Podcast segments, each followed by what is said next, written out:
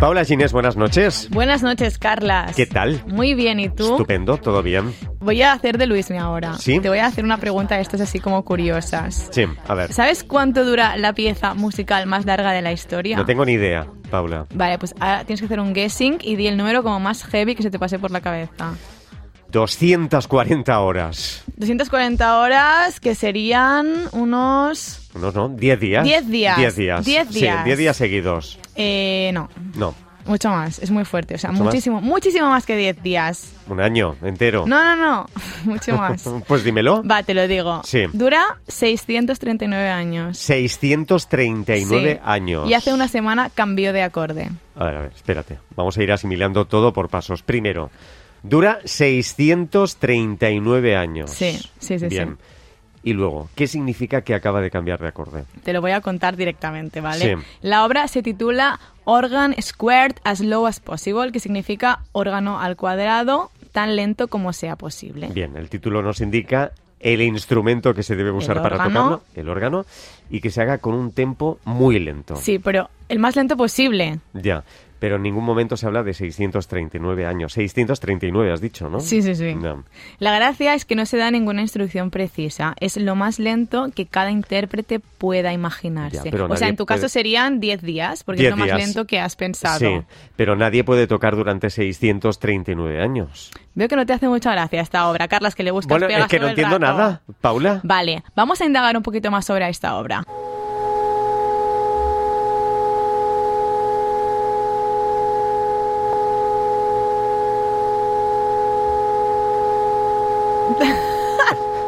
Sí.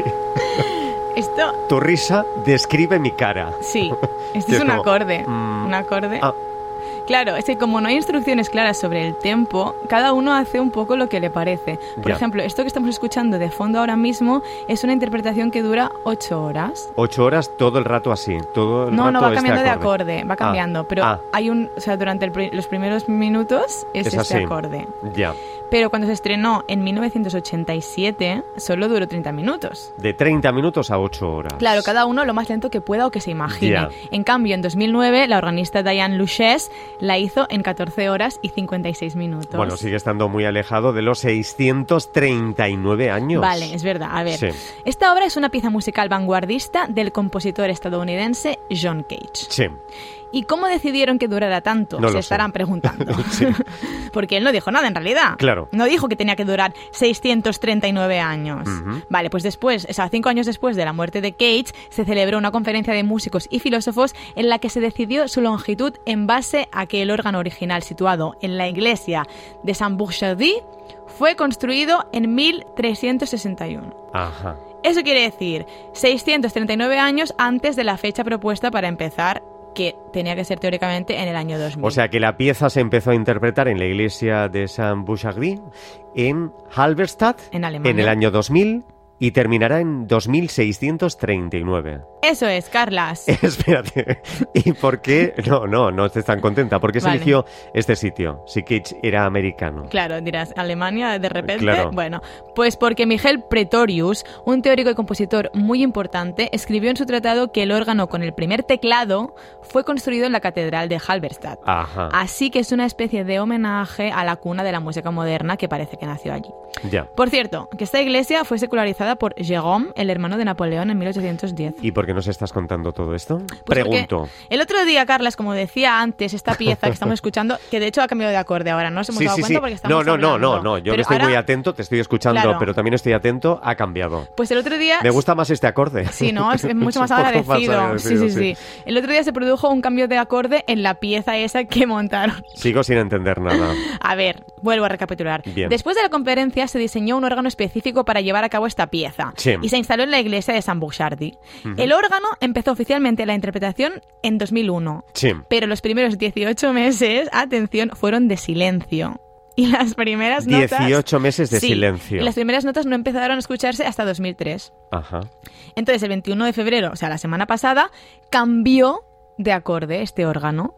Que no sé ahora mismo por dónde debe ir, porque la última vez que se experimentó un cambio de acorde fue o sea, antes de este último, fue hace dos años, el 5 de febrero de 2022. Ajá. Y el próximo se producirá el 5 de agosto de 2026. Madre mía. Y no te lo pierdas porque algunas personas ya tienen su entrada reservada para ver este cambio. O sea que esto es peor que los conciertos de Taylor Swift, sí. Pues ¿no? Bien, pues ahora que tenemos claro todo esto, vamos a empezar la sección. Bien.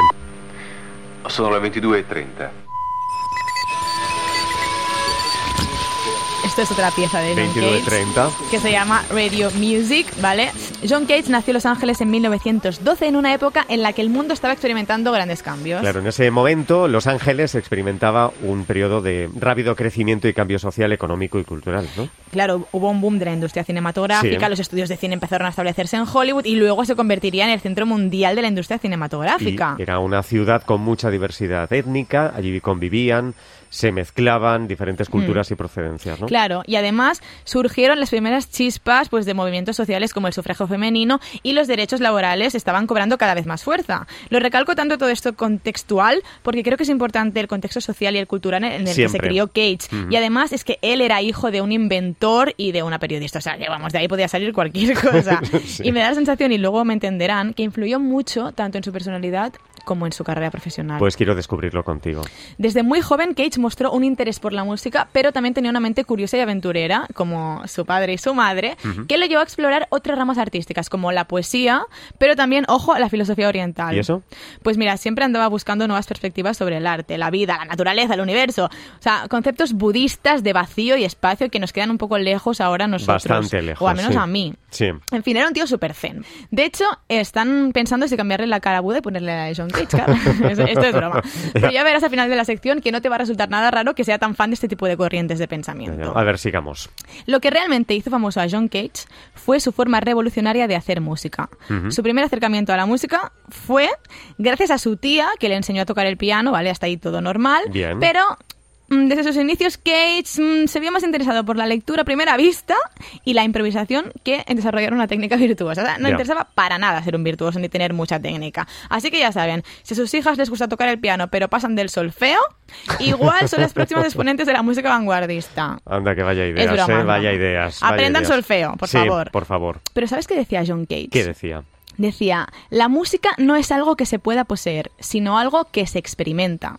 Y por eso, Carlas, pongo Ujú. tonito de traviesilla, Sí, he tenido una gran idea. ya. Y yo no voy a disimular, ya sé por dónde vas, y menos mal que me has avisado antes y así he podido ensayar un poquito, ¿eh? Sí, porque, estimados oyentes, estimadas oyentas, hoy Que no existe Carlas el vino, Mesa, pero bueno. yo Sí, lo digo, sí. Carlas Mesa se va a convertir en intérprete de una de las piezas clave de John Cage, titulada 433.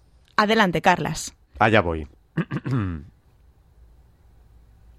A ver, todo esto de la música vanguardista está muy bien, pero en la radio solo hay una norma. Mm. Y es que no puede haber silencios. Así que mejor que os decantéis por otra pieza, ¿eh? Anda. Ya nos ha chafado la Roger guitarra. contándonos el rollo Ya desde, nos ha desde chafado la, guitarra. pecera. O sea, en plan, Con lo que he eh, ensayado, ¿eh? ya, Con ya. lo que he ensayado. Qué manía los realizadores y los técnicos de sonido con que tiene que haber sonido. Bueno, también es verdad que un poco de razón tiene. Pues que ¿eh? se lo digan a Cage, porque es que es una de sus obras más famosas y es una composición en la que un intérprete se sienta en silencio frente al piano durante 4 minutos y 33 segundos, Carlas, en silencio. 4 minutos 33 segundos. sí, tengo ¿eh? mucha curiosidad por saber tu opinión sobre este tipo de obras. Bueno, es como si nos enseñara a escuchar el sonido del mundo que nos rodea, ¿no? Muy buena reflexión. ¿Has visto? Sí, y es como si de alguna manera el protagonismo de la obra se trasladara al público y al ambiente donde se interpreta. Claro. Es que tenemos que decir que Cage era súper fan de los silencios y lo incluía siempre en todas sus composiciones, bueno, en muchas. De hecho, mira lo que nos cuenta la doctora en musicología y divulgadora musical Raquel Ayer en uno de sus vídeos de YouTube. En 1951 se construyó una cámara anecoica en la Universidad de Harvard. Una cámara anecoica es un- una habitación que se ha acondicionado de tal manera que físicamente tú entras dentro y supuestamente no percibes ningún sonido, ¿no? Entonces John Cage fue para allá entusiasmado con eh, ganas enormes de experimentar el silencio, ¿no? Es el único sitio en el que se puede experimentar el silencio en teoría. Entonces entró y, para su sorpresa, escuchó un sonido grave y un sonido agudo. Entonces le dijeron, pues el sonido grave es la circulación de tu cuerpo.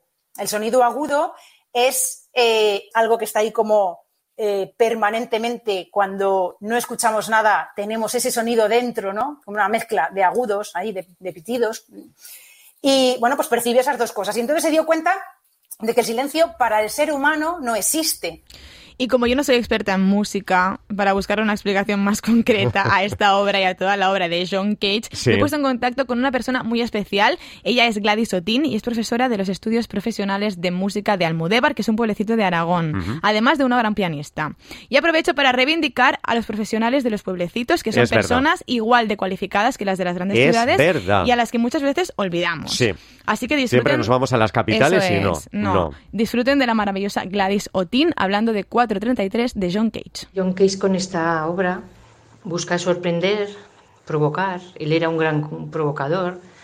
También sacar a la luz la ironía que él tenía. Y él y los músicos vanguardistas también in- están investigando nuevos mundos sonoros, digamos. Eh, Es importante para él, por ejemplo, la, la estructura de la obra, pero no que la cree él sino que sea el oyente el que la crea. Busca mucho la importancia del silencio. Para él era importante, porque dice que el silencio realmente nunca existe. Y es verdad, porque mientras se va mm, escuchando, eh, entre comillas, esta obra, realmente se producen ruidos en cómo el oyente eh, reacciona. Hubo, por ejemplo, en la obra gente que se fue, pues ahí se oyen unos ruidos o toses o no sé, mm, ruidos que suenan en ese momento. Entonces no es una obra, realmente es muchas obras diferentes y además cada vez que se interprete sonará de diferente manera. Claro, es que llega un punto, Carlas, que después de haber normativizado la música y de exprimirla al, ma- al máximo durante el clasicismo, el romanticismo, había que romper con todo para dar un paso más. Oye, lo estoy viendo, ¿eh? lo estoy viendo. Y además, esta obra cambió la forma de pensar la música. En todos los cambios de tendencias hay seguidores y otros que son escépticos, y más después de estrenar una obra tan rompedora como esta. A los seguidores les llamaría la atención el ir a ver más música de este tipo. Hay que pensar que John Cage experimentaba con el piano preparado, hacía música al- aleatoria. Otros pensarían que sí, esto es música, Pienso que para tomar un camino u otro hay que saber la trayectoria de un compositor, su formación, la relación que puede tener con otras disciplinas. Este compositor tenía un amplio historial. Otra de las ideas de bombero de John Cage, que luego resultó ser una genialidad, fue esto que nos contaba Gladys del piano Es preparado. verdad, lo ha dicho. ¿Qué es eso del piano preparado? Muy fácil, básicamente consistía en meter objetos randoms dentro del piano. A ver, ¿qué quieres decir con raros? Pues tornillos, Ajá. gomas, caucho, de repente eh, un tenedor. Ya. Todo esto para crear nuevos sonidos y texturas. ¿Pero sonaba bien? Pues juzguen ustedes mismas.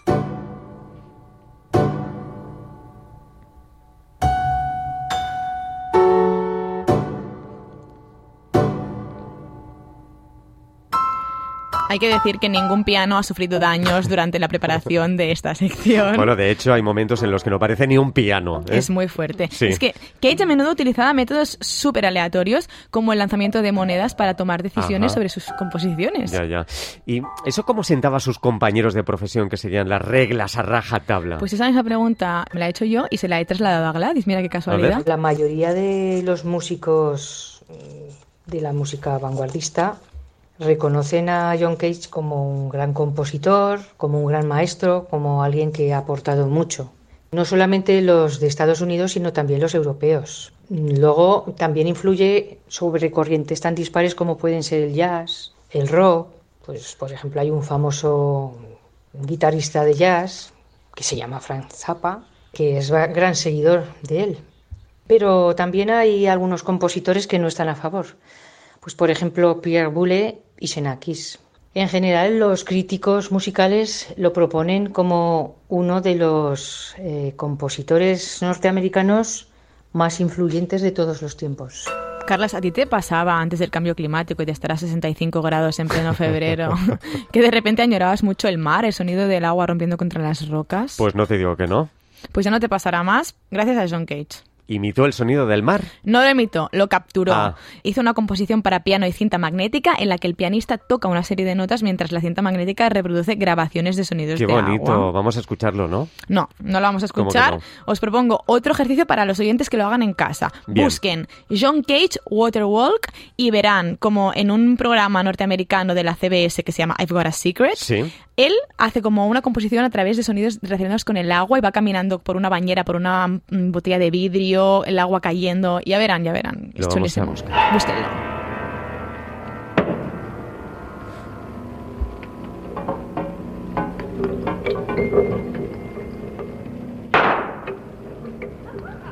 La gente se parte, la gente no Claro. entiende nada. La gente no entiende absolutamente nada. Y no me pero extraña, no me Al menos extraña. era- era el cómico de la época. Buscaremos el vídeo. Mire, Waterwalk, eh, eso es. John Cage, de la CBS. Muchas gracias, Paula. A vosotros. Adiós. Chao.